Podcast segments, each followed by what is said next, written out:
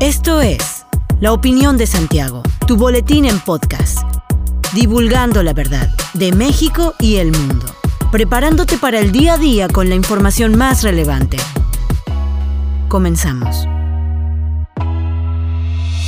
Buen día, bienvenido a la opinión de Santiago, una dosis breve de información para arrancar el día con lo más relevante a nivel nacional e internacional. La senadora del PRI, Claudia Ruiz Macieu, calificó como un retroceso la iniciativa constitucional al sector eléctrico del presidente Andrés Manuel López Obrador, pues no es lo que el país requiere en materia de desarrollo, porque habrá apagones, se perderán empleos y se afectará la economía de las familias por un alza en los precios de la electricidad. Los comentarios de la legisladora tricolor se dan después de que el presidente nacional del PRI, Alejandro Moreno Cárdenas, respondiera a presiones del PAN y PRD, partidos que conforman la alianza Va por México, para que el PRI rechace la iniciativa de reforma eléctrica de López Obrador. Así, Moreno Cárdenas aseguró que a su partido nadie lo presiona y enfatizó que no hay prisa en definir su postura acerca de la reforma eléctrica enviada por el presidente a la Cámara de Diputados. Por su parte, el coordinador de los diputados federales panistas, Jorge Romero, advirtió que si el PRI decide aprobar la iniciativa de reforma eléctrica del mandatario, se acaba la coalición opositora electoral y legislativa con el PAN. El coordinador del grupo parlamentario de Morena en la Cámara de Diputados, Ignacio Mier Velasco, asegura que en el debate de la iniciativa de reforma constitucional, todos serán escuchados, y señaló que la reforma podría ser aprobada por el Pleno Legislativo entre el 12 de noviembre y el 15 de diciembre. La Secretaría de Relaciones Exteriores presentó la nueva modalidad del pasaporte mexicano, que ahora será de manera electrónica. Con esta medida, México se suma a la lista de los 15 países en el mundo que ya lo expide. El primero de este tipo se emitió en la oficina ubicada en la alcaldía Coyoacán, Ciudad de México,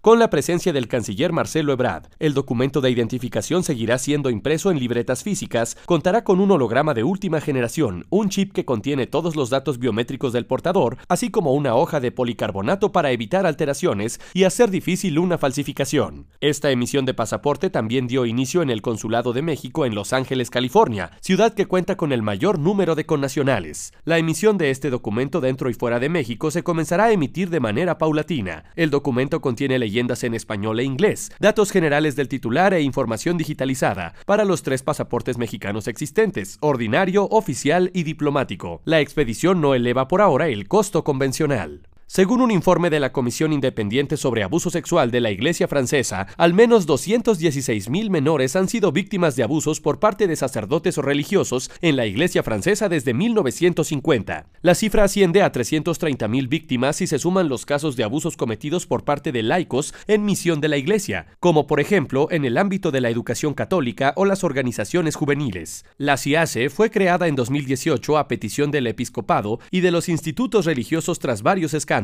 el Papa Francisco mostró su dolor tras la publicación del informe en Francia, al tiempo que expresó su gratitud a las víctimas por su valentía al denunciarlos. Francia no es un caso aislado, ya que al menos 3.677 niños fueron víctimas de abusos de religiosos en Alemania entre 1946 y 2014, según un informe de 2018, y según abogados independientes se presentaron en Estados Unidos más de 11.000 denuncias. De acuerdo con los datos actualizados publicados por el Departamento de Seguridad Nacional de España, la lava del volcán de la isla española de La Palma supera ya los 1.2 kilómetros de anchura máxima y afecta a más de 420 hectáreas, con un perímetro de 36.24 kilómetros. Por si fuera poco, el volcán aumentó su poder explosivo rugiendo más fuerte y arrojando lava más espesa por su respiradero principal. La erupción volcánica comenzó el 19 de septiembre y ha obligado a la evacuación de más de 6.000 habitantes de la isla de La Palma en el archipiélago de las Islas Canarias frente a la costa noroeste de África. Según los datos del Instituto de Vulcanología de Canarias, el volcán ha emitido al menos 250 mil toneladas de dióxido de azufre y 35 millones de metros cúbicos de magma. El jefe de turismo de la isla, Raúl Camacho,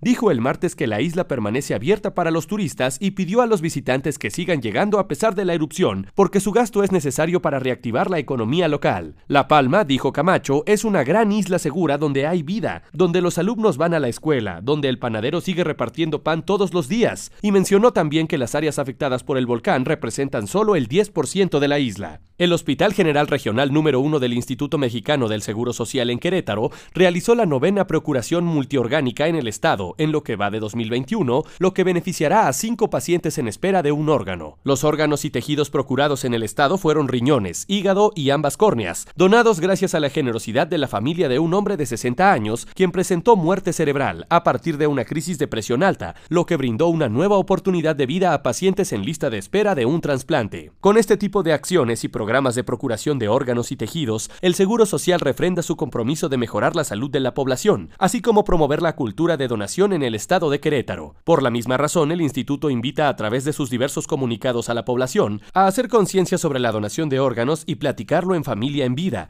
para ayudar a personas en espera de un órgano a mejorar su calidad de vida. Hasta aquí la información de hoy. Regresa mañana para otra pequeña dosis con las noticias más importantes. Mantente bien informado con la opinión de Santiago. Hasta la próxima. La opinión de Santiago. Comprometidos con la verdad.